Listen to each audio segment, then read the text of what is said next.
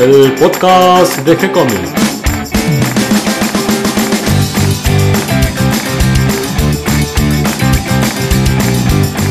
Muy bienvenidos a un nuevo episodio de G-Comics, el podcast donde hablamos de todas las técnicas necesarias para realizar un cómic, cómo dibujar un manga y todo el conocimiento requerido para dibujar esa historieta que tenemos dando vuelta en la cabeza.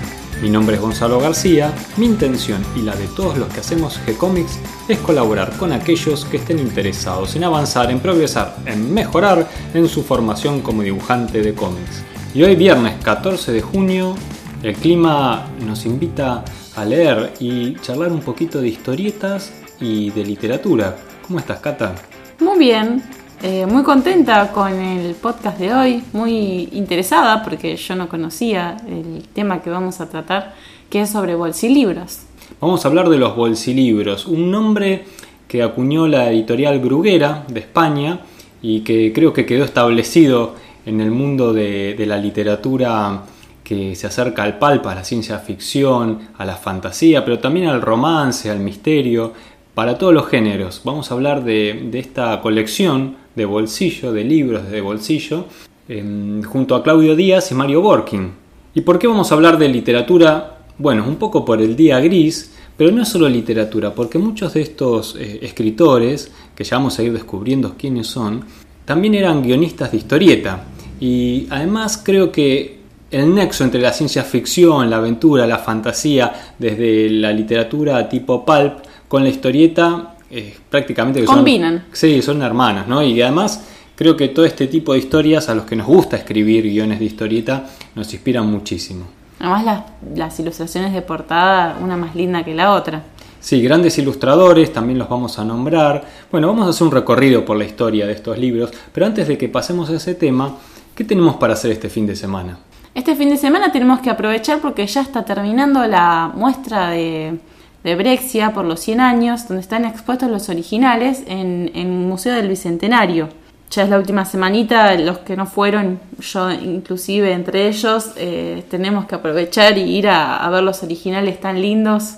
Eh, los chicos de, de, la escuela de Cristian Mallea, la de Morón, fueron con Horacio Lalia a visitarlo y me parece que, que estuvo muy lindo, debe haber estado muy lindo porque Horacio trabajó con, con Alberto y debe haber contado muchas anécdotas y experiencias mirando los originales, se debía acordar de, de historias.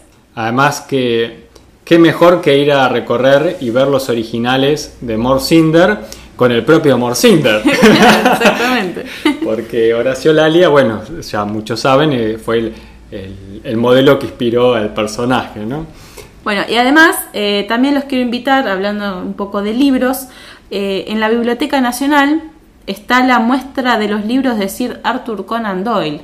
Todo un, está todo ambientado también así como de época, donde se pueden leer todos los libros que publicó Conan Doyle de Sherlock Holmes. Claro, el autor creador de Sherlock Holmes, además también quien intentó liquidarlo a Sherlock Holmes, no ya pudo. cansado y no pudo.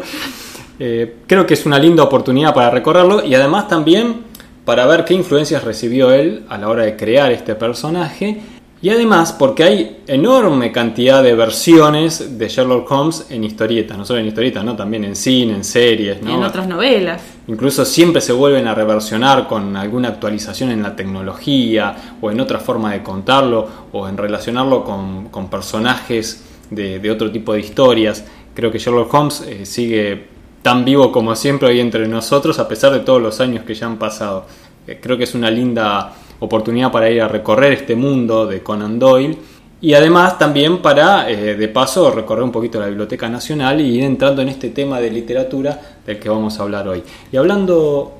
Eh, y por último, antes de, de, seguir con la charla, quería felicitar a Ian de Biase por la presentación de, del subcomandante Marcos, de su cómic, que lo presentó en Atenas el 30 de mayo. Así que quería darles mis felicitaciones y, y lo mejor para, para su, su, sus obras y sus proyectos. A lo conocí hace ya unos cuantos años cuando comenzó a trabajar en el estudio con Alberto Saichan. Ya en aquel momento era un gran dibujante, así que con este tiempo que ha pasado y a medida que ha ido acumulando obra propia como esta versión del subcomandante Marcos. Creo que, es un artista que, va despuntando cada vez mejores resultados y bueno, una felicitación a Jan y espero cruzarlo pronto en alguna exposición, en alguna muestra. Ojalá se crucen. Y antes de ir a la charla de libros, ¿qué estuviste leyendo esta semana? Bueno, estuve terminando el libro de Una vida entre superhéroes, donde Diego Arandojo, con una hábil pluma, ¿no? nos cuenta... Como siempre. la vida de Luis García López, este dibujante español que se crió aquí en la Argentina. Nosotros ya nos veníamos de él, así que eh, García López para nosotros es dibujante argentino y él creo que a veces lo confirma ¿no? con el mate y el asado, que después emigró a los Estados Unidos buscando nuevos horizontes, nuevas eh, oportunidades de trabajo y tal vez un poco impensadamente terminó trabajando y diseñando los superhéroes de la DC.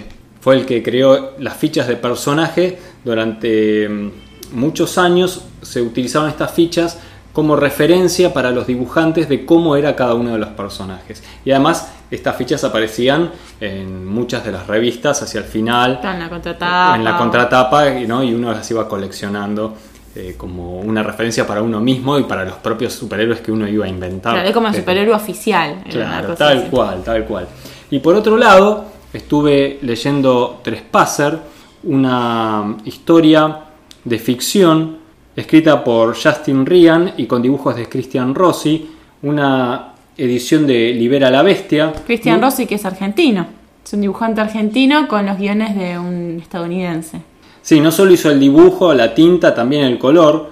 Está muy bien contada la historia, es muy interesante, atrapa. Está publicado por nuestros queridos amigos de Libera la Bestia. Y en algunos cuadritos encuentro también alguna influencia del estilo Rizzo. No sé si él tendrá alguna cercanía con Rizzo, eh, pero, pero se nota la influencia por lo menos de, desde lecturas propias, ¿no? porque tiene ese manejo de, planos de blancos y negros, cierto tipo de construcción de las caras, que demuestran también el nivel que tiene este dibujante, Cristian Rossi, porque, eh, bueno, acercarse al estilo de Rizzo no es fácil, hay que dibujar muy muy bien. Podríamos preguntarle algún día y entrevistarlo. Así que quedan estas dos recomendaciones. Bueno, y yo quería agregar una tercera recomendación que estuve leyendo de Masitelli y Alcatena, que se llama, es un nombre difícil, perdón si lo pronuncio mal, Rakshasas y Kinara se llama, que es em, una edición de Loco Rabia, que es una historia eh, que transcurre como en la India, con unas bestias muy características de Kike, que siempre digo que es como el Miyazaki argentino, por estos bichos y seres que crea. Y mm, me gusta la estructura que arman de la historia, que tiene una mezcla entre pequeñas pinturas y cuadritos, mezclado con una historia medio heroica, pero fantasiosa. Me encanta el mundo y cómo te, te hace meterte en el universo que crean. Y me pasó que, bueno, se rompió el colectivo y yo seguía leyendo. Súper atrapada, me tuvieron que avisar que, que, había que bajarse. Y después otra que estuve leyendo fue eh, conseguí el segundo capítulo de Saga, va, el segundo libro, porque vienen de varios episodios, eh, que está realizada por Utopía Ediciones. Y o sea, es una edición argentina. Es una edición argentina de una historieta norteamericana. Pero la dibujante me llamó la atención porque me lo recomendó Eve, la mujer de Juan Pablo, que están editando Lobizón. Y em, ella me dijo que esta historieta estaba buenísima porque era de fantasía, estaba llena de acción. Me la recomiendo en la Comic Con del año pasado o la anterior. Y bueno, entonces me lo compré. Y me llamó la atención que lo dibujó una chica. eso es, fue una de las cosas que, que me dio curiosidad. Y me reenganché con la historia. El dibujo lo acompaña muy bien, eh, se nota que es digital, que a mí eso a veces me como que no me deja compenetrarme, sino que me, corta un poco la fantasía, pero la verdad está muy bien acompañado, me encanta, me, gustó cómo, cómo, queda con la historia y la segunda, el segundo librito me, encantó. Eh, todos estos, me compré este, estos dos y como tres libros más cuando fui a visitar a Claudio Díaz a Entelequia, ahí en Belgrano, en Juramento 2584. Eh, los tuyos también, que estuviste leyendo, los conseguís. Sí, todos estos libros, por supuesto, los van a conseguir ahí en, en, Telequia de Belgrano y, por supuesto, también lo van a encontrar a Claudio Díaz, así que pueden aprovechar para saludarlo. Y, y pedirle recomendaciones. Sí, cómo escribir esto, cómo resuelvo esto en mi guion. Seguro Claudio tiene alguna idea, algún consejo para acercar. Bueno, ¿qué te parece si ahora vamos con Claudio y con Mario a hablar sobre bolsilibros? En el episodio de hoy de G-Comics, el podcast, vamos a hablar de bolsilibros. Y para conversar sobre este tema, tengo del otro lado de la línea a Mario Borkin, escritor, guionista, médico, cirujano, eh, autor de la novela La Sociedad del Naipe, publicado por editorial MC. ¿Cómo estás, Mario? Hola, ¿cómo andas, Gonzalo? ¿Todo bien? Muy bien, muy bien. ¿Vos? Bien, bien. Me alegro de estar con ustedes hoy. ¿Cómo va el nuevo proyecto de novela? es un tema problemático. No, en general me falta poco, pero, viste, a veces es cuando falta poco es peor todavía, porque... porque hay que definir, hay que definir. Hay que definir, perdés la inercia, tenés que elegir, son, son cosas más complicadas. Pero bueno, nada, es lindo, así que en un momento la terminaré, ahí te voy a avisar. Bien, bien. Y además también encuentro del otro lado de la línea a Claudio Díaz, también escritor, guionista, autor de varios libros, por ejemplo, Relatos de otros mundos, que son cuentos de ciencia ficción, también Relatos de espada y brujería, y también como guionista lo tenemos en el sitio de G-Comics con su historieta La Reina de la Nigromancia. ¿Cómo estás, Claudio? Bien, bárbaro, Gonzalo, gracias.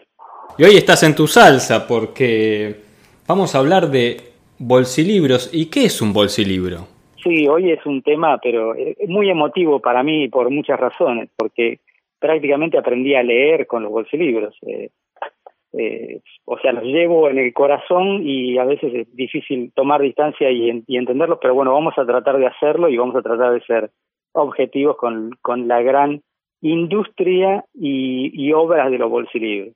Mario, vos hacías un punto antes de comenzar la grabación haciendo un paralelo entre los bolsilibros y las eh, revistas de pulp americanas. Claro, porque me parece que es el, origen de las pulp en realidad es en el siglo XIX en Inglaterra, que con la, difusión, digamos, el medio de difusión para la gente que ya empezaba a, ser literato, ¿no? que empezaba a leer, eran los periódicos, los diarios.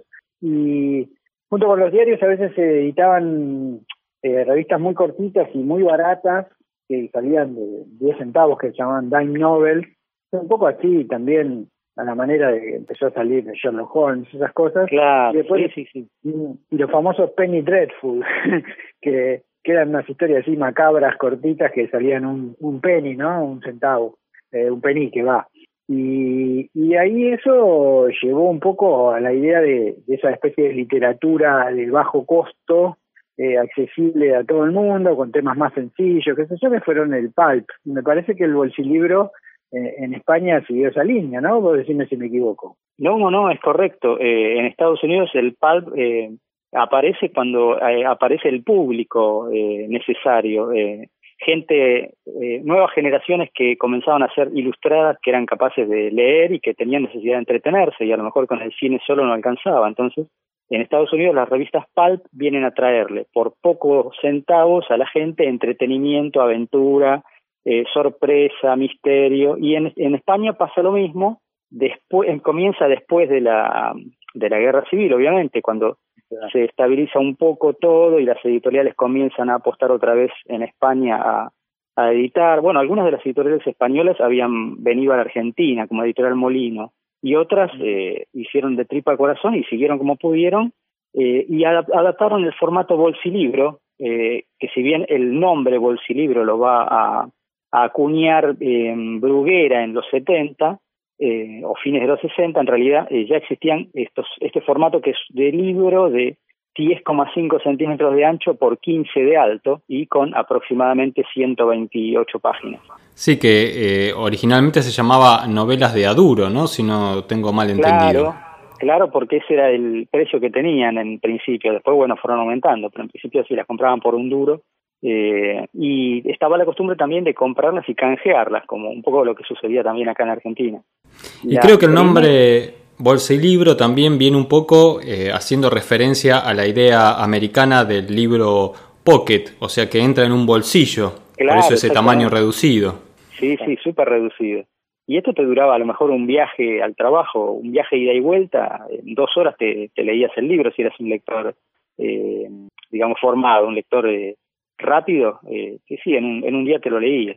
Eso, el tamaño no es menor, ¿eh? a mí me parece una idea muy ingeniosa. Creo que de hecho el manga japonés está diseñado en tamaño chico para que lo puedan leer en el tren sin problema. Fíjate vos que es un es un lindo detalle ese, que claro. puedas leer fácilmente. Sí, y aquí en Argentina Editorial Columba, con sus revistas, si bien eran un formato grande, no de bolsillo, eh, sí hacían esa, esa misma asociación con la duración de un viaje en tren para la lectura de una revista completa. Claro, es cierto, sí, sí, estaba más o menos eh, calculado a ojo que, que la revista durara eso, así después te tenías que comprar otra. Eh, y además eran baratos, eh, tanto en el caso de las revistas de Columba como en el caso de los bolsilibros. Yo recuerdo que no era un, un, pibe con mucho dinero y a los nueve años, sin embargo, me las ingeniaba para comprar aunque sea uno o dos por semana. Eh, llegué a tener 150 en esa época, así que no es, no es poca cosa. Algunos los conseguía en canje, otros los compraba, pero bueno, me los iba haciendo. Eh, así que vendría a ser el equivalente a Internet de hoy o, o, o las eh, como es eh, las compañías de streaming que, que vos podés alquilar eh, películas online o, ver series online, verte la serie en todo un día. El equivalente viene a ser un poquito ese. El bolsilibro era eso en los años 50, 60 y 70. Sí, acá yo me acuerdo mi papá y mi tío que no tenía, en mi infancia tuvieron mucho más este, problemática de la mía y acá había el equivalente que era Sexton Blake o o el Coyote o... Claro. Este, Ellos eh, eh, habían sido sus lecturas de la infancia porque era mucho más difícil todavía acceder a los libros, digamos, de librería caros. Estos se conseguían en los kioscos eh, casi como las historietas de ese momento también. Claro, además salía uno por semana en cada colección. Y había una colección para cada gusto. Tenías del oeste, romance, del oeste había varias, de mm. romance, ciencia ficción, de guerra, policiales, eh, de agente secreto, tenía terror. Siguiendo al esquema americano, porque ese, los, los americanos que empiezan en el 10-20 tienen todas esas temáticas. Claro, tal cual. Incluso creo que a veces cruzaban géneros, ¿no? Se mezclaba, por ejemplo, el espionaje con la ciencia ficción. Sí, en los bolsilibros lo han hecho a veces en los, eh, en los libros del oeste, quizá al principio no tanto, pero Bruguera ya por los 70 empezó a mezclar, eh, a permitir que los autores mezclaran y te pusieran un Drácula en el oeste o, sí, sí, o, un fantasma, ¿viste? pero bueno, trataban igual de mantener eh, que, la persona que fuera a buscar un bolsilibro y lo comprara encontrara exactamente lo que iba a buscar. Eh, al, al principio incluso se permitía que hubiera series. Eh, los, los primeros bolsilibros, que eran los de Valenciana, si recuerdo bien, la editorial Valenciana, que era la colección Luchadores del Espacio, que aparece en el año 53, permitía que sus autores hicieran sagas de tres o cuatro libros, eh, más o menos autoconclusivos, y algunos llegaban incluso, como George H. White, llegaban a ser sagas de 15 o 20 números, eh, con, conservando los mismos personajes. Sí, en general los géneros los dividían por colecciones. Tenían colección de, del espacio, como vos decís, luchadores del espacio, eh, otros de, espías, pero en general estaban asociados a una colección, si bien a veces había series, pero me da la sensación que las editoriales estas no eran eh, inclinadas a tener series, sino más bien dentro de la colección distintas historias. Eh, claro, sí, sí. lo que al principio sí se permitía que era hacer sagas, después fue no. A partir de ahora los libros empiezan y terminan, cosa de que el lector lo pueda comprar y leer de una sola vez y no necesita esperar nada para, para saber cómo termina. Mm. Una cosa que no sé si se, refleja ahí eh, en estos bolsilibros, viste que el, el palpa americano, un poco con la herencia del Penny Dreadful, eh, toca temas que en realidad socialmente son complicados y que en un libro tradicional no se puede, eh, especialmente lo que es las escenas de erotismo, claro. Eh, el asesinato pero con, con sadismo, con este, lo que ahora sería gore, ¿no? Y mismo las historias de ciencia ficción o de, de son muchas al estilo Lovecraft, que si no me equivoco empezó a publicar en Pulps, ¿no? Sí, claro, en claro. Sí. Y entonces yo no sé si eh, ese hecho de que fuera también de bajo costo para gente eh, digamos, no tan ilustrada, también le daba, le dio ese, ese coso medio de marginal, ¿no? Al pulp. Este, yo no sé si eso se transmite también en los bolsilibros, porque no tengo tanta lectura. Y el, el bolsilibro en su momento se consideró marginal y la crítica especializada nunca lo tomó en cuenta. Eh, hoy día se hace un redescubrimiento y, y, la verdad yo confieso que a mí me pasó algo similar, porque yo de los 9 a los 13 años los amé con locura y ya a los 13 empecé a leer otros autores, Lovecraft, Clark Caston Smith, eh, Howard o Tolkien o el que quieras y Poe y, y ya empecé a notar que había una diferencia estilística y que lo que antes me entretenía ahora ya no, los, no sucedía. Entonces después como que lo fui abandonando y fui pensando con no, exento de soberbia eh, esto ya no me ya no me aporta nada tengo que leer otra cosa mejor. Y que no fue sino hasta que cumplí 30 más o menos cuando empiezo a laburar a destajo como escritor que me di cuenta de lo mucho que había aprendido de los bolsilibros y ahí los recupero y me pongo a coleccionar de nuevo. Ahí siendo yo mismo un, un, un escritor un escritor en negro un escritor fantasma o escritora a destajo eh, me di cuenta lo que hacía esta, esta gente, lo que, lo que luchaba para publicar sus libros y para terminarlos y entregarlos a tiempo.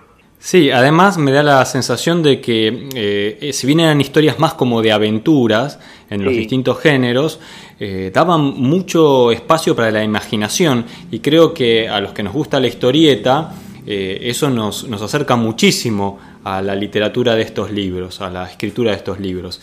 Y si uno es guionista de historietas, creo que es una fuente de inspiración este tipo de historias. Absolutamente.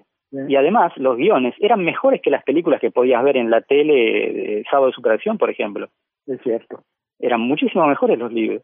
Y una cosa que tenés que resaltar, que, que, también se pega con la historieta, es que una cosa muy importante de estos libros era las ilustraciones, especialmente de la portada.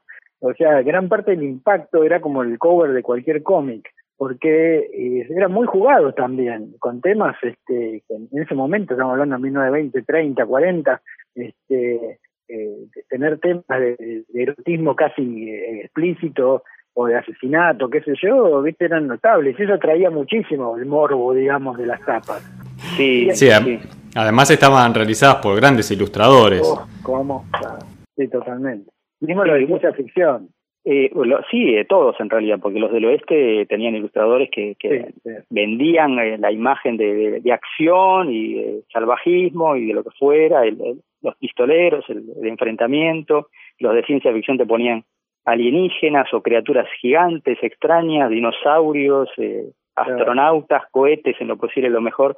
Igual hay que hacer una, hay que hablar, habría que hablar de los portadistas de cada de cada colección porque trabajaban de manera distinta. Al principio, en los años 50 y parte de los 60, se le daba mucha libertad y se ve que se le pagaba bastante bien al artista. Mm. Y ya en con Bruguera, en los 70, si bien los, los, primeros 300 números de la colección La Conquista del Espacio tienen muy buenas tapas, después empiezan a, dejarlas de, a dejar de lado a los ilustradores y empiezan a publicar como portada eh, ilustraciones compradas a agencias que no tienen nada que ver con el contenido. Entonces es como que desconciertan bastante. Eh, recuerdo de chico haberme concentrado en comprar los primeros 300 o 350 números que, que podía conseguir de Bruguera, de chico, de adolescente, porque eh, sabía que en esos números lo que mostraba la tapa era lo que había dentro. Está bien, ese es un detalle muy importante que suele ocurrir también con las historietas, ¿no? Que a veces la, la tapa no tiene sí. nada que ver con el contenido y eso decepciona como lector. Absolutamente, sí, si no la compras creo, más. claro, creo que es muy importante que, que la ilustración de tapa haga referencia a algo concreto de la historia, que, que ya sirva como una introducción, una invitación a leer esa historia en particular. Claro, claro. Y hay varios eh, autores, algunos muy destacados. Sí, hay algunos que, que son conocidos incluso fuera del campo del bolsilibro, como por ejemplo A. Torkent, que hizo una carrera como escritor después, eh, paralelo y después de los bolsilibros, y su, eh, su nombre verdadero es Ángel Torres Quesada podés encontrar libros de ciencia ficción de Ángel Torres Quesada editados en España, eh, eh, mezclados como, como, corresponde con la literatura eh, de nivel, digamos. Y el, hay otros más, como por ejemplo eh, Marcial Fuente de Estefanía, que le dedicaban colecciones ah, propias. Sí. Eh, o, del oeste. Claro, del oeste, sí, sí. Le, le dedicaban colecciones propias, editaban solamente libros de él. O Corín Tellado, sin ir más lejos, en la parte romántica todo el mundo conoce al Corín Tellado, aunque no la haya leído, y las mujeres la deben conocer porque habrán leído cantidad de novelas. Lo que ocurre con estos autores, en el caso de los españoles, como por ejemplo Quesada, yo sumaría a Luis García Lecha, eh, son prácticamente precursores de la ciencia ficción en la literatura española, sobre todo después de la guerra, ¿no? Claro, no sé si precursor porque hubo algunos antes, pero sí eh, diría que fueron los que eh, alimentaron a los lectores de ciencia ficción cuando no había nada y cuando lo que venía de afuera se traducía y por ahí era caro. Lo poco que se traducía era caro. Eh, y si vos eras un pibe y querías leer eh, ciencia ficción o fantasía o terror, tenías que eh, abrevar en los bolsilibros porque ahí vas a encontrar mucho, mucho y eh, si bien el juicio de valor de cada uno es distinto, para mí eh, había gran calidad. No todo era bueno, pero había un porcentaje notable de libros buenos. Vos fijate que la colección La Conquista del Espacio de Bruguera duró 746 números. Con que uno solo de cada 10 mirá que estoy siendo altamente crítico, con que uno solo de cada diez hubiera estado bien escrito, tenés como 75 supernovelas escondidas en esa, en esa colección. Y en realidad el promedio era muy superior, no era uno de cada diez, encontrabas entre tres y cuatro de cada diez que eran maravillas. Después, bueno, sí, te podías encontrar con algún adefesio que vos decías, ¿cómo pasó la, la, cómo pasó por la mano del editor lo publicaron? Pero eran los menos, ¿eh? eran los menos. La mayoría eran, eran escritores eh, muy, muy hábiles y además tenemos que tener en cuenta que tenían en su mayor parte eh, cuatro o cinco días para terminar la novela y entregarla. Eh, para, para que les rindiera el dinero que les pagaban por las novelas, tenían que escribir rápido, en cuatro o cinco días, en una semana tenían que liquidar la novela. En el caso de García Lecha, escribió más de 2.000 novelas en total para sí, Bolsilibros, va, entre lo que publicó primero en Editorial Toray y luego claro. en Bruguera, porque trabajó en las dos. Lo que pasa que la mayoría de las veces eh, muchos de estos autores publicaban con seudónimos y a veces sí. con varios seudónimos, por lo cual uno les pierde un poco el rastro quién escribió qué novela, salvo que conozcas los diferentes nombres con los que firmaba.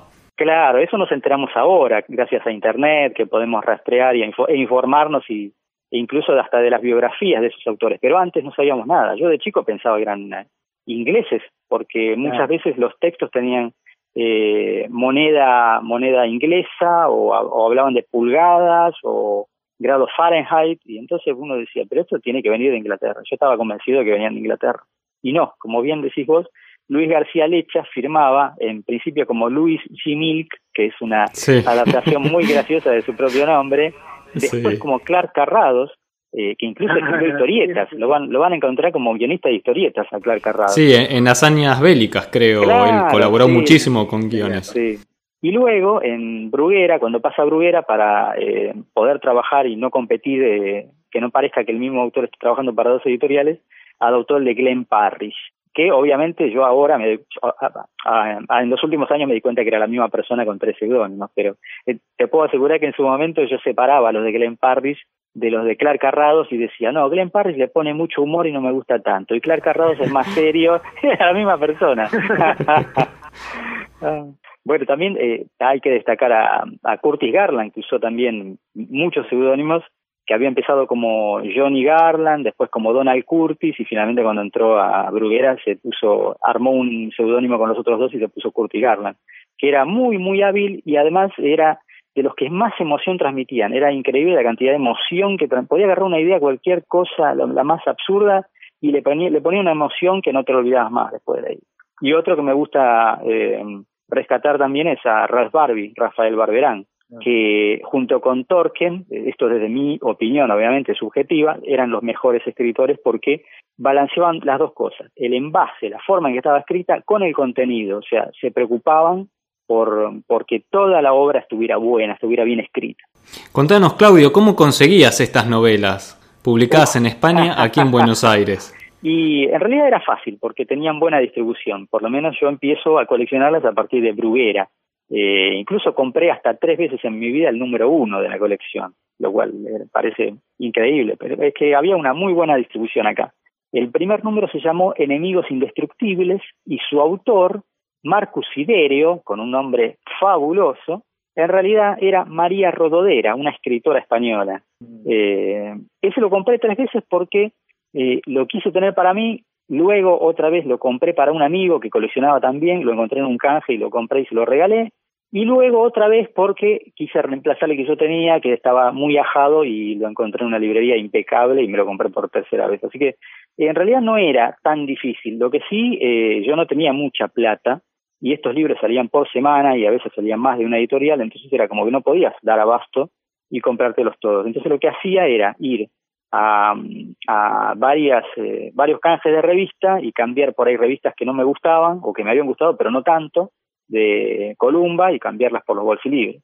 Yo recorría, eh, iba al canje de revistas de la Avenida Alberdi, que se llamaba así, canje Alberdi, eh, que tenía una vidriera enorme, yo estoy hablando ahora de la memoria, y tenía eh, la entrada en el medio y la vidriera de un costado tenía pintado a Isidoro en la vidriera, y en la otra, en el otro vidrio tenía pintado a Patoruzú.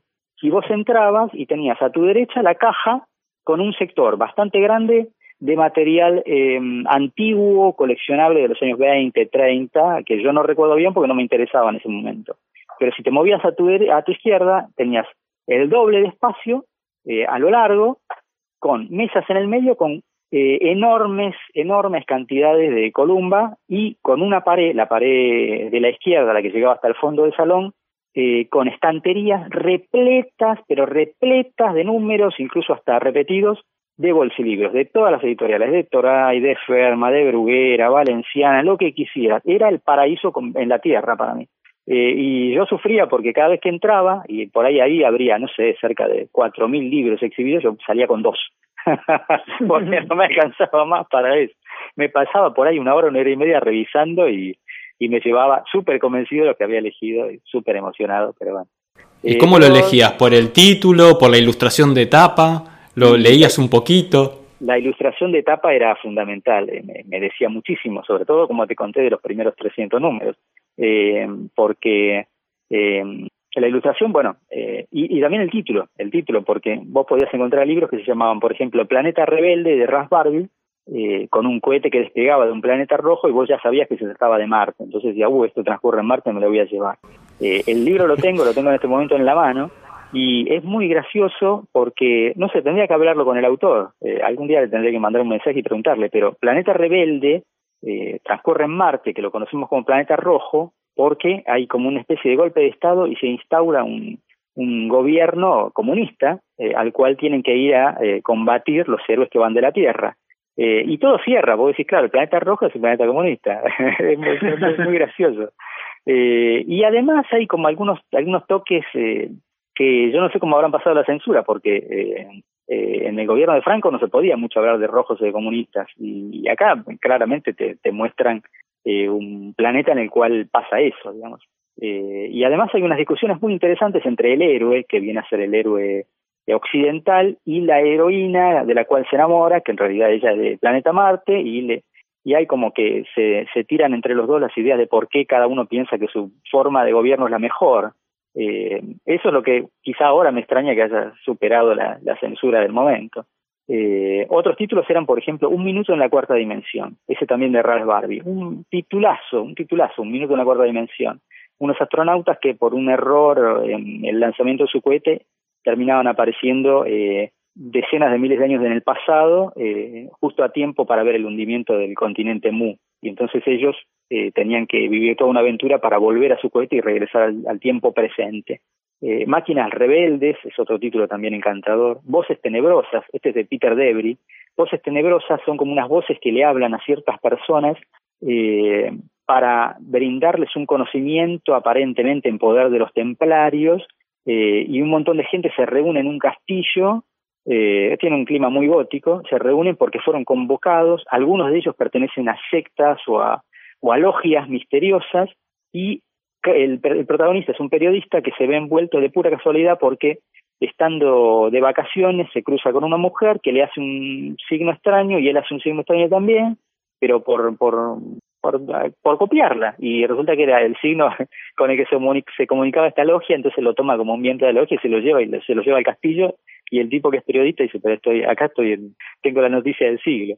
Eh, así que se ve envuelto en esa conspiración y en esa en ese mensaje ultraterreno de los de, los eh, templarios al mundo. Después la verdad que las ideas invitan a leer. Sí, por supuesto. Alquimia 3000, que fue el primer libro que leí que me regalaron cuando tenía nueve años.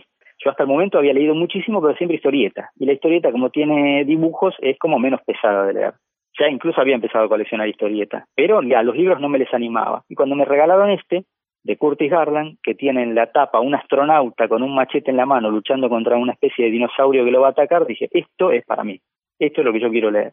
Y bueno, el libro me pareció fantástico porque habla de un astronauta al que en realidad eh, por una macana que se había mandado, lo destierran a flotar en el espacio durante 10 años. Es como una especie de condena, ¿no? En lugar de meterlo preso, lo tiran 10 años al espacio. Y cuando vuelve, resulta que al tipo le pasó eh, lo mismo que pasa en, en el planeta de los simios. El tipo pasó por un bucle temporal y cuando vuelve a la Tierra vuelve mil años después. Y lo que encuentra es una nueva edad medieval en todo el mundo y tiene que luchar contra un, un tipo, un, señor feudal que tiene a todo el mundo aterrorizado y el único que tiene los elementos para enfrentarlo, el único que tiene todavía tecnología es él, el protagonista. Es, el libro me pareció fabuloso. Recuerdo que me llevó su tiempo leerlo, tres o cuatro días, porque no estaba agilizado todavía yo, pero eh, lo que lo disfruté y ahí fue cuando dije, compré la colección y dije, esta, esta es para mí y esta colección la tengo que hacer.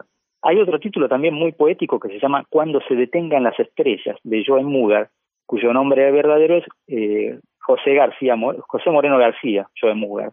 Por acá tengo los, los seudónimos de, estas, de esta gente. Eh, Lucky Marty, por ejemplo, el afortunado Marty era Jesús Rodríguez Lázaro. Joe Mugar, José María Moreno García, ese era el nombre. J. Chandri era una mujer, María Luisa Vidal, eh, y como eso había mucho más. Joseph Berna era José, José Bernabeu, eh, Burton Hart era José María Olivé, Luke Carrigan era Antonio Vera Ramírez, Peter Capra era Pedro Guirao Hernández, y bueno, y el mencionado Torquen de antes, que era Torres Quesada o Luis García Decha. Eh, Marcus Siderio, ya la mencioné, era María Rododera, eh, Curtis Garland era Juan Gallardo Muñoz. Eh, bueno, pues no puedo mencionar a todos porque nos llevaría una hora de programa. Me encantaría igual, lo que sí, eh, para los que están escuchando y quieren saber, eh, animarse al bolsilibro y a ver cuál pueden leer, les podría decir que eh, si nunca leyeron y quieren empezar con alguno que sea más o menos piola, eh, arranquen con Torken, con Barbie, con eh, Curtis Garland, con Glenn Parrish, eh, Peter Debris o Peter Capra. Eh, bueno, con esos creo que pueden arrancar bien sin, sin quemarse. Eh, porque si bien eh, la mayoría escribían bien, por ahí pueden encontrar alguno que no era tan tan bueno y, y hoy día con el paso del tiempo además eh, eh, las, las cosas que narraban por ahí quedaron medio desactualizadas. Obviamente, si bien son libros de ciencia ficción, en ninguno van a encontrar eh, que la gente use celulares, por ejemplo. Eh, todos tenían teléfono con pantalla en la casa, entonces eh, llamaban a alguien y le aparecía en la pantalla a la persona o por ahí tenían eh, impresoras en la casa que le imprimían el libro completo que querían leer, pero no no se parecen a no tenían las computadoras, por ejemplo. Eh, bueno, pero eso no no es algo, no es un, una falta del bolsilibro en sí, sino que la ciencia ficción en no, general nunca nunca adivina exactamente lo que va a pasar. No, no, no pensó que iba por ese lado. Pensó no, más en, en autos que vuelan y en en mochilas cohetes. sí, viajes en el tiempo. No, de viajes en el tiempo está lleno, está lleno. Sí, sí. Tengo una pregunta ignorante. El hecho de usar, digamos, nombres americanos, ¿era homenaje, tratar de esquivar la censura? ¿Era una estrategia comercial de, de, de estos editores? Para, para mí era estrategia comercial. Era vender eh, libros a España, a Latinoamérica en general, y creo que se publicaron en Brasil también, los de Bruguera. Eh, era vender eh, estrellas, bueno, atrás, atrás, eh, a ver si encuentro el libro. Acá está eh, cada bolsilibro al principio decía una ventana abierta al futuro gracias a la pluma de unos autores que constituyen para los aficionados a la ciencia ficción la mejor garantía de calidad. O sea que la idea era esa, venderte autores americanos o ingleses que no lo eran eh, mm. como garantía de calidad. Los autores eran buenos porque hay que escribir un, un libro en cuatro, en cuatro o cinco días. ¿no? Eh, sí, y que sea mayoría, interesante. Sí, no, que la mayoría escribieron más de mil libros. Vos señalabas antes a, a Luis García Lecha que escribió dos mil, pero eh, hubo pocos que escribieran por debajo de mil, porque además vivían de eso, y para poder tener un sueldo más o menos, según lo que lo que podés eh, encontrar hoy en, en, los reportajes a, esta, a estos autores, es que eh, tenían que escribir por lo menos un libro por semana, por lo menos. Lo curioso es que eh, Bruguera tenía un, un control de calidad bastante bueno, porque no están mal redactados, no vas a encontrar un libro mal redactado. A lo sumo te puede gustar o no, pero mal redactado no vas a encontrar nada. Cosa que hoy día, lamentablemente, las editoriales de primera línea ya no tienen más correctores de texto. Y hoy por ahí te encontrás con garrafadas, errores garrafales, eh, que antes no encontrabas en un bolsilibro. Así que todo tiene su pro y su contra. Algunos de estos bolsilibros eh, tuvieron reediciones, como por ejemplo algunas novelas de Luis García Lecha, que hay 16 novelas reeditadas por Ediciones B y 40 novelas reeditadas por Editorial Andina. Eh, ¿Sabés si hay otras reediciones de estas colecciones? Sí, en los 80, a mediados de los 80 se han reeditado, se han hecho intentos de recuperar este material y hoy día también se está haciendo, ¿eh? Hoy día eh, podés encontrar en Facebook eh, los libros de Joseph Berna anunciados, eh, o sea, José Bernabeu, los libros de Ralph Barbie, Rafael Barberán, y los libros de Curtis Garland, de mm, Juan Gallardo Muñoz. Eh, seguramente hay otros más que están reeditando. E incluso también puedes encontrar autores actuales que están publicando bolsilibros como una especie de homenaje. Eh, Iván Guevara, por ejemplo, en España está eh, publicó un libro eh, al estilo bolsilibro de ciencia ficción, con una calidad superlativa en lo que tiene que ver eh, al texto, porque no estaba limitado ni por tiempo ni por una editorial que le exigiera nada. Entonces es una excelente novela con un envase de bolsilibro. Eh, y acá también se hizo, acá el editor eh, Sergio Salgueiro eh, publicó cerca de mm, siete, ocho bolsilibros, si recuerdo bien, eh, tratando de cubrir todos los géneros y con una estética muy similar a la de Bruguera. Acá tengo dos, por ejemplo. Olor a muerte, que está firmado por Stephen Kong, y se, Inmortales en la Luna, de Ian Giger, eh, ciencia ficción y terror. Eh, claro, ahí teníamos un poco lo de cruce de géneros. Sí, no, no, pero en este caso hay uno que es de ciencia ficción y el otro es serie sí. terror, ¿eh? Ah, ah, está bien, está sí, bien. Sí, sí, sí. Y Olor a muerte es serie terror Stephen Kong. Y Inmortales en la Luna lo tenés eh, en la serie Fantasciencia, que también me, me cae muy bien porque utilizó el término, casi el término italiano, fantasciencia. Vos sabés que mi experiencia no es exactamente con los bolsilibros, sino con algún equivalente parecido que tuvimos aquí en Argentina. Eh, yo me inicié en la lectura de la ciencia ficción y de los libros específicamente, después de ya venir leyendo mucho de historietas, sobre todo de BD y Disney, eh, con Los Conquistadores de lo Imposible, de editorial Capeluz que si bien era un formato un poquito más grande, me parece que eh, dentro, entra dentro de este estilo similar al pulp. Eran unas historias de ciencia ficción y fantasía. Me acuerdo de algunos títulos así con mucho cariño como La ciudad que no existía, que fue el primero de todos que leí, y a partir ah, de ahí mira. leí toda la colección completa. Está toda escrita por Philip Evely, que era un belga, que en realidad este era un seudónimo, como en el caso de los autores españoles, su nombre verdadero era Jacques Goussou, y eh, en especial eh, destaco dos títulos más de esta colección. Uno era La bóveda invisible, una historia de ciencia ficción que viajaban al futuro y finalmente no pueden conocer nada del futuro porque están dentro de una bóveda invisible. Ah. Y, y, otro que me encantó, que es este fue el que como que me rompió la cabeza, que se llamaba El relámpago que todo lo borraba, donde los protagonistas de la historia por accidente son trasladados al pasado, a la época del Imperio Romano, por un rayo que los eh, traslada en el tiempo y, y, tienen que vivir todas las aventuras en la época romana donde terminan como esclavos para ver cómo hacen para regresar. Eh, una especie de volver al futuro, ¿no? Sí, este, buenísimo, buenísimo. Eran unas historias geniales, eh, muy, muy, muy lindas, que además se iban como capítulo a capítulo, siempre había como un avance en la historia de los personajes. O sea que vos lo podías ir leyendo eh, en orden y, afectaba eso a la historia. Si no, también los podías leer individualmente. Eh, en este caso fue mi, mi, acercamiento a la literatura y después, igual que vos, este, me fui alejando un poco de estas historias para volver actualmente. Eh, claro. Sin embargo, son esos recuerdos que te quedan de, de la infancia. Yo tenía nueve años, me acuerdo en el caso del relámpago que todo lo borraba, de leerlo en un solo día y, y, quedar, viste, hasta mareado de tanto leer, pero no podía dejar de leerlo. Era sí, genial. Sí.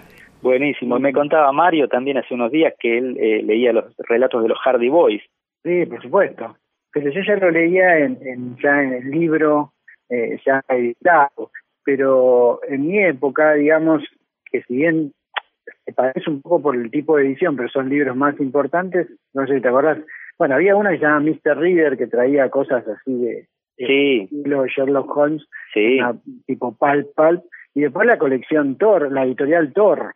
Claro. Los libros claro. amarillos eh, ediciones también muy rudimentarias y chiquititos, casi como un bolsilibro, y ahí estaban todos los títulos, digamos, como El Misterio del Cuarto Amarillo, eh, sí, sí, sí. Eh, todas las novelas clásicas, algunas de Sherlock Holmes, eh, ¿cómo se llama? De Arsenio Lupin. Sí, llegaron a publicar a Poe también, sí, lo he visto. A Poe, exacto. Sí, bueno, eso no era, no, no recibiría el, nombre exacto de bolsilibro, pero eran libros de bolsillo, sí, tal cual. Eran libros ah. para leer y para llevar encima de, de tamaño chico. El bolsilibro era quizás, seguramente su origen tiene que ver con el corte del papel para que no sobre nada de papel y te dé muchos libros, porque además eh, me, me consta así de haber averiguado que los imprimían todos juntos, los que salían en la semana, por ejemplo, el de, el de ciencia ficción con el de terror, con el del oeste y con el de la novela rosa, las cuatro tapas se imprimían juntas. Entonces, la plancha después se cortaba y se aprovechaba para que salieran un montón. Incluso... ¿Cómo? El famoso cruce de género podía llegar a tener ahí.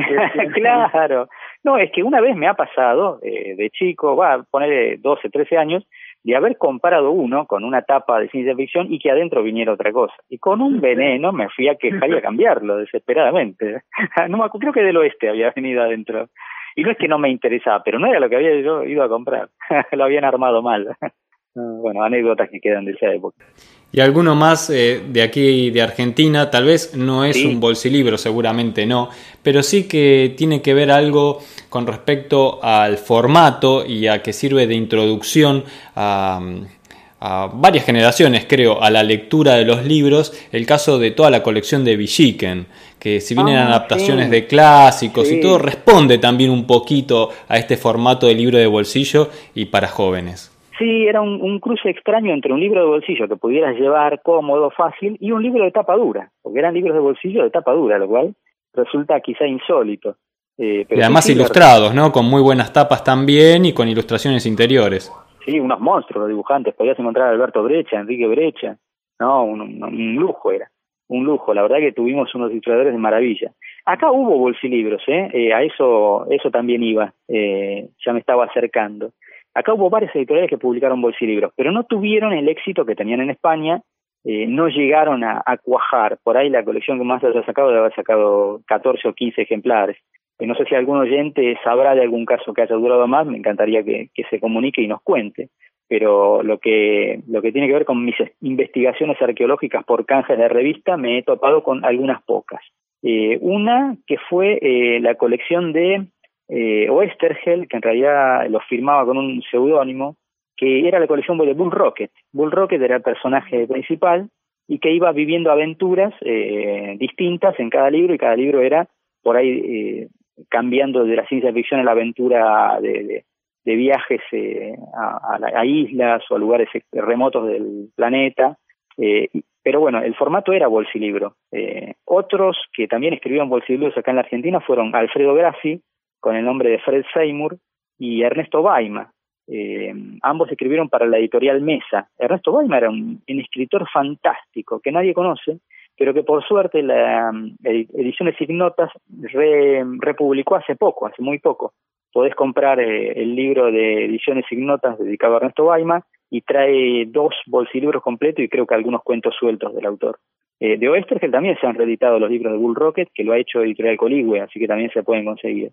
Y después estaba la Y en el caso de Oestergel también tenés eh, una o dos novelas del sargento Kirk.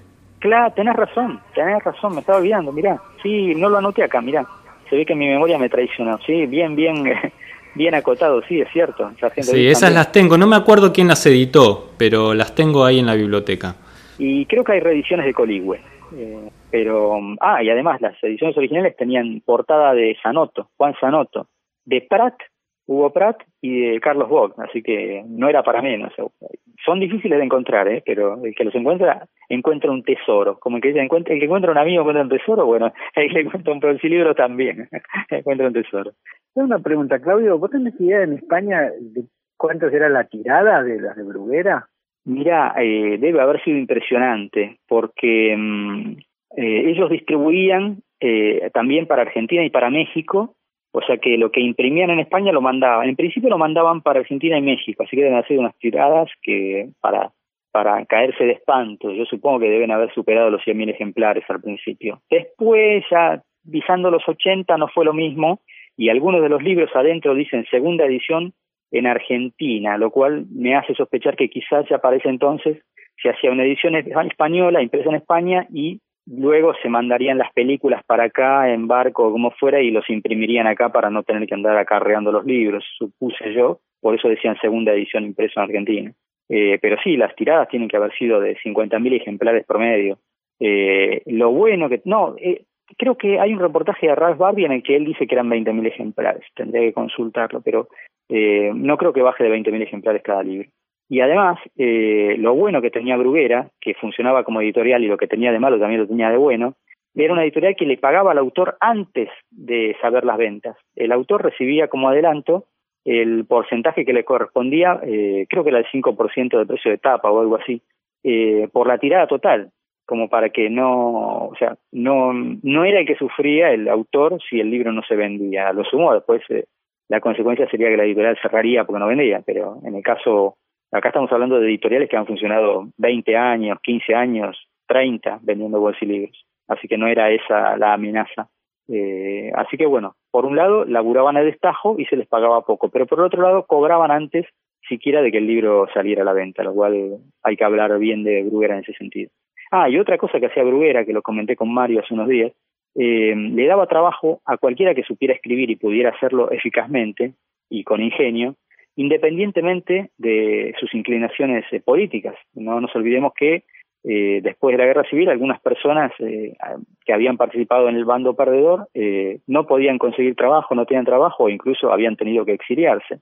Y Bruguera y otras editoriales también lo que hacían era, eh, si el tipo servía y era buen escritor, le daban trabajo igual. Total, iba a firmar con un seudónimo, así que eh, no había no había un gran problema. Por, pero también por ahí te dicen algunos otros autores eh, que recuerdan que cuando caía algún inspector en Bruguera, eh, se suspendían los pagos y se mandaban a los eh, autores que venían a cobrar a, un bar a esperar la plata allá. O sea que eh, lo que lo que tenían de bueno, claro, sí, sí, este, no sé, habría que, que ver bien qué pasaba en ese momento. Pero bueno, la cuestión que Bruguera lamentablemente quiebra, según he leído por ahí en algún reportaje, quiebra por haber querido, querido crecer más de lo que podía. Eh, yo no sé, no tengo los datos para cerciorar esa, esa opinión para certificarla, pero aparentemente Bruguera había funcionado como editorial familiar toda su vida, desde su fundación, como editorial El Gato Negro, allá por los años 20, eh, hasta el año 80 más o menos, que eh, decidieron crecer y pedir un préstamo eh, para, para multiplicar la editorial, la, la, los lanzamientos. Y aparentemente la peseta se devaluó mucho más de lo que esperaban y el préstamo no, no pudo ser pago y y finalmente la editorial cerró, quebró y bueno, nada, se acabó algo que era fundamental. Y entre el cierre de Bruguera y el cierre de otras editoriales, eh, Forum fue otra editorial que intentó sacar bolsilibros, eh, curiosos bolsilibros porque tienen casi un centímetro y medio más de alto, a pesar de que el ancho es el mismo, y reclutando a todos los editoriales, que, a todos los, perdón, a todos los autores que habían quedado cesantes de Bruguera, eh, publicó unos, libros bastante lindos con portadas interesantes, pero bueno, eh, no cuajó y creo que cerró a los 40 o 50 ejemplares de haber salido.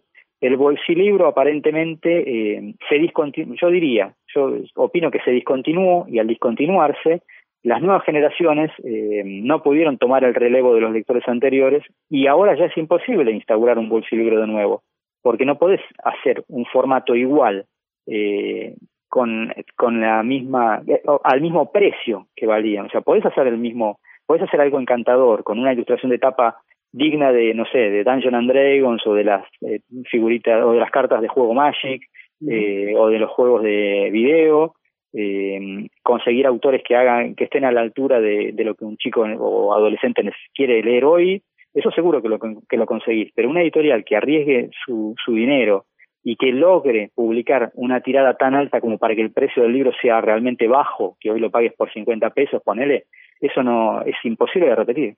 Eh, hoy no podés vender nada a 50 pesos, no, no hay manera de hacer que algo funcione a un precio así. No, y que como ya dijimos, la, eh, hoy estaría reemplazado por algo en Instagram, en vez que los chicos pudieran, no sé, pagando 5 pesos, ¿entendés? Tener acceso a historias de Instagram de 5 páginas por vez, sería ese el equivalente, porque tampoco editado en papel la gente le va a ir a comprar como antes iba al kiosco, ¿no? Claro, es que eso se ha perdido, esa costumbre de ir al kiosco a ver qué podés leer se perdió completamente. Mm. Incluso la gente ya no va a las librerías, compra por venta online. Sí, sí. Yo no me voy a acostumbrar jamás a la venta online porque a mí me encanta ver el libro, tocarlo, ojearlo. Y yo soy de ese tipo de lector. Pero reconozco que mucha gente hace clic con un dedo y ya está, y lo recibe en la casa a los pocos días. Con estos cambios de formato y pasando a lo digital, eh, podemos invitar a los que están escuchando a recorrer en el sitio de gcomics.online la sección de relatos, donde un poquito vamos eh, acercando nuevas historias a través de solo texto. me parece que este programa de hoy es un poco para los guionistas, ¿no? pero también para los dibujantes porque se pueden inspirar en las tapas y en las historias para dibujar.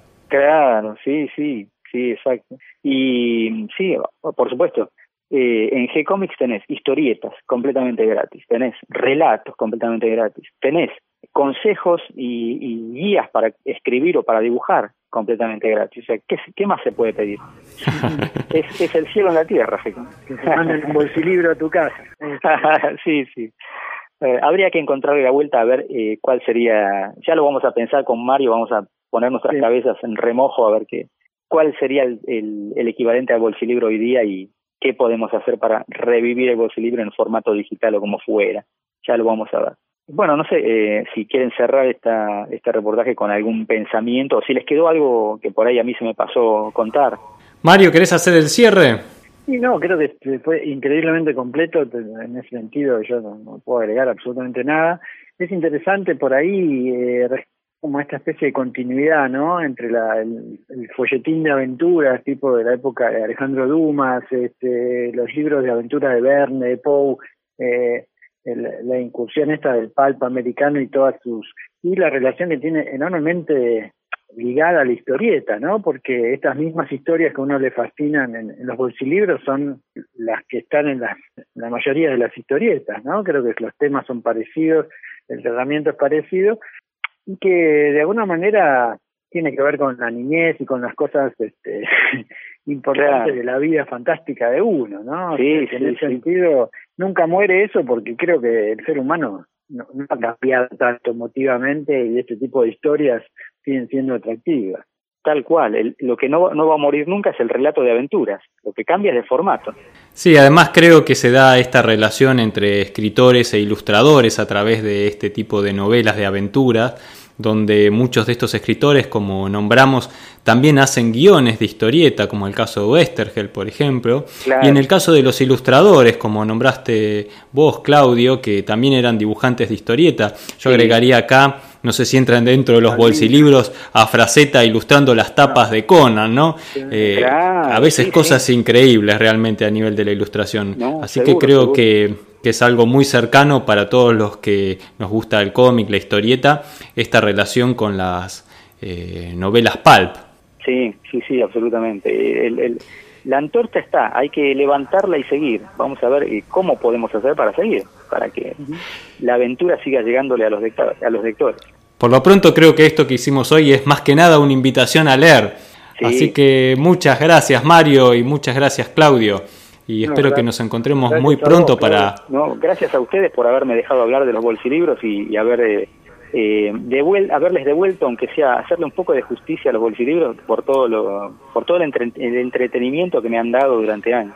Yo volví a mi infancia y a mis primeras lecturas, así que mil gracias y nos encontramos muy pronto para seguir hablando de todo este mundo que nos gusta tanto de la historieta, del cómic, de la BD y en este caso también de los relatos y las novelas fantásticas. Muchas gracias Mario. gracias, Claudio. Un abrazo grande. Eh, gracias, gracias a ustedes. Hasta aquí llega el programa de hoy. Espero que toda esta información les resulte útil e interesante. Lo disfruté muchísimo. Le doy la bienvenida a todos los que se sumaron al episodio del día de hoy y gracias a todos los que siempre nos comparten en sus redes sociales y ayudan a que cada vez seamos más. Recuerden que pueden escucharnos en iTunes, en Evox, también estamos en Google Podcast. Y en Spotify. Que si les gustó el programa pueden darnos un me gusta, pueden acercarnos sus ideas y propuestas a través del mail o, si lo prefieren, a través de las redes sociales. Estamos en Facebook, en Instagram y en Twitter. También pueden recorrer el sitio web de gcomics.online, donde además de encontrarse estos podcasts que están escuchando en este momento, también van a encontrar cómics, manga, historieta que los autores comparten generosamente con todos nosotros. También relatos, que podrán leer semana a semana nuevos capítulos y nuevos cuentos de variados autores. Sí, por ejemplo, hoy nombramos el libro de José Luis García López, Una vida entre superhéroes, que escribió Diego Arandojo, y allí en el sitio de relatos van a encontrar los cuentos de Diego Arandojo, también los cuentos de Claudio Díaz. Y de Mario Borkin, y también de Mario García Rodríguez. Y van a encontrar también las ilustraciones de Hawk, porque varios de estos relatos están ilustrados tanto por Hawk como por Quique Alcatena. Creo que es una sección que está creciendo, que se está poniendo linda y ojalá la podamos seguir haciendo engordar. Así que si ustedes tienen alguna propuesta de relato, de historieta, de guion que quieran acercarnos, no duden en escribirnos. Nosotros siempre les responderemos con alegría y por supuesto continuaremos publicando nuevos episodios. Muchas gracias a todos, gracias Cata y hasta la próxima. Hasta la próxima.